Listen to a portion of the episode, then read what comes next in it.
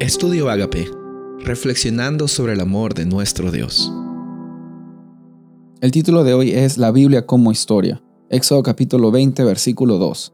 Yo soy Jehová tu Dios, que te saqué de la tierra de Egipto. Si algo que nosotros encontramos muy frecuente en la Biblia es la realidad de una narrativa que conecta con lo que Dios hace frecuentemente con su creación, los diferentes pactos que Dios establece con su pueblo, con un grupo de personas y la forma en la cual cuando el pueblo de Dios está pasando problemas, está pasando dificultades, el Dios del pacto cumple su parte del pacto y el Dios del pacto está presente y dispuesto a librar y a dar salvación, a dar liberación y a dar redención a su pueblo. Ese es un ciclo de narraciones, de narrativa, de historia que nosotros encontramos en la Biblia. A lo largo de la Biblia vemos a un Dios interviniendo activamente en la historia y vemos a un Dios que activamente está cuidando de cada uno de sus hijos e hijas. Por eso es de que cuando leemos en Éxodo capítulo 20 cómo empieza la narrativa y la historia de cómo es que Dios da los diez mandamientos, que es el carácter de Dios, allí es que también encontramos la realidad de un Dios liberador y la realidad de un Dios presente. Esas mismas características nosotros también las podemos gozar hoy al tener una presencia, la presencia de Dios en nuestras vidas, al tener la oportunidad de por medio de la oración y el estudio de la Biblia encontrarnos con ese Dios liberador, encontrarnos con ese Dios restaurador.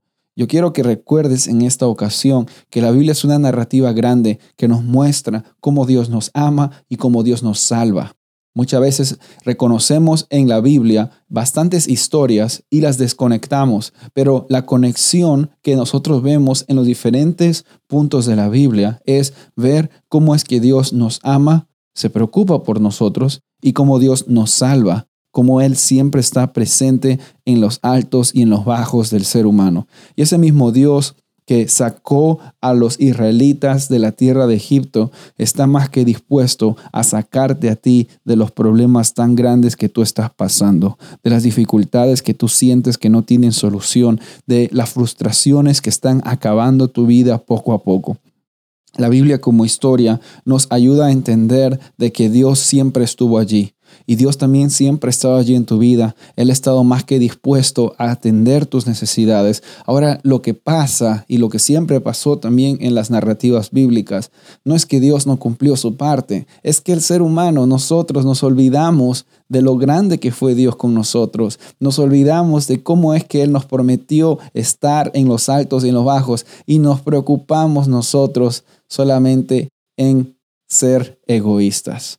Sin embargo, las buenas noticias son de que nunca se trató de lo que nosotros podemos hacer. Las buenas noticias son de que en la Biblia tú y yo encontramos que Dios envía instrumentos y envía medios para que nosotros tengamos la liberación y la restauración que tanto necesitamos. En primer lugar, vemos el ejemplo de cómo envía los diez mandamientos como el el decálogo como la muestra de cuál es su real carácter. Vemos también cómo él muestra a profetas, vemos cómo él, muestra a, a, jueces, muestra a personas clave, después envía a los apóstoles por medio del Espíritu Santo para que la gente llegue a conocer la gran historia que es el Evangelio, que Dios envió a su Hijo y Dios tiene un plan para cada persona de esta humanidad.